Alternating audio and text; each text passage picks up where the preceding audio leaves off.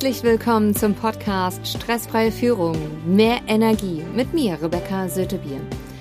Ein frohes und gesundes neues Jahr.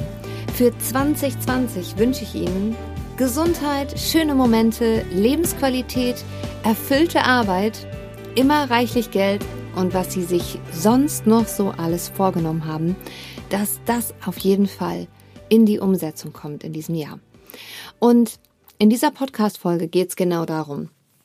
Mit dieser Methode schaffen Sie es, produktiver, erfüllter zu sein und die Vorsätze fürs neue Jahr auf jeden Fall umzusetzen, um am Ende des Jahres sagen zu können, hey, diesmal hat super funktioniert. Die meisten Menschen machen sich Anfang des Jahres oder Ende des Jahres, also letzten Jahres, eine Liste mit dem, was sie alles in dem neuen Jahr umsetzen wollen und erreichen wollen. Also man nennt es ja die guten Vorsätze fürs neue Jahr. Sie sind nicht alleine damit. Also meistens ist es so, dass man am Ende des Jahres dann auf einmal feststellt, hm, hat vielleicht doch nicht alles so funktioniert. Und das ist in 2020 anders. Zumindestens jetzt, wo Sie das hier hören.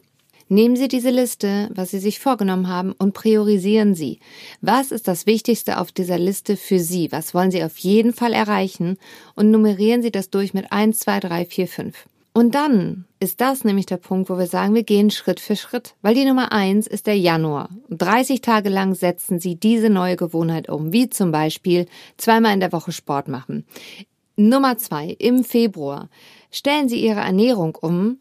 Nummer drei, im März fangen Sie an, 15 Minuten jeden Tag zu lesen.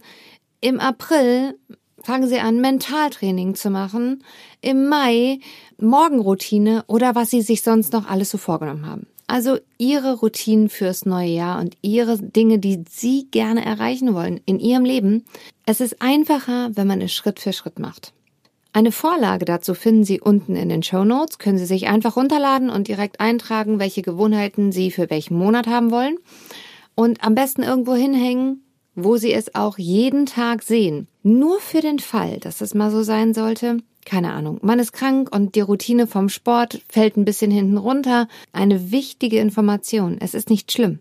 Also es passiert einfach. Wichtig ist, fangen Sie dann wieder mit dieser Routine an, die Sie haben wollen. Als Beispiel, wenn Sie im April normalerweise die Morgenroutine einführen wollten und jetzt sind Sie mit dem Sport hinten runtergefallen, setzen Sie den Sport dahin und die Morgenroutine schieben Sie einfach nach hinten.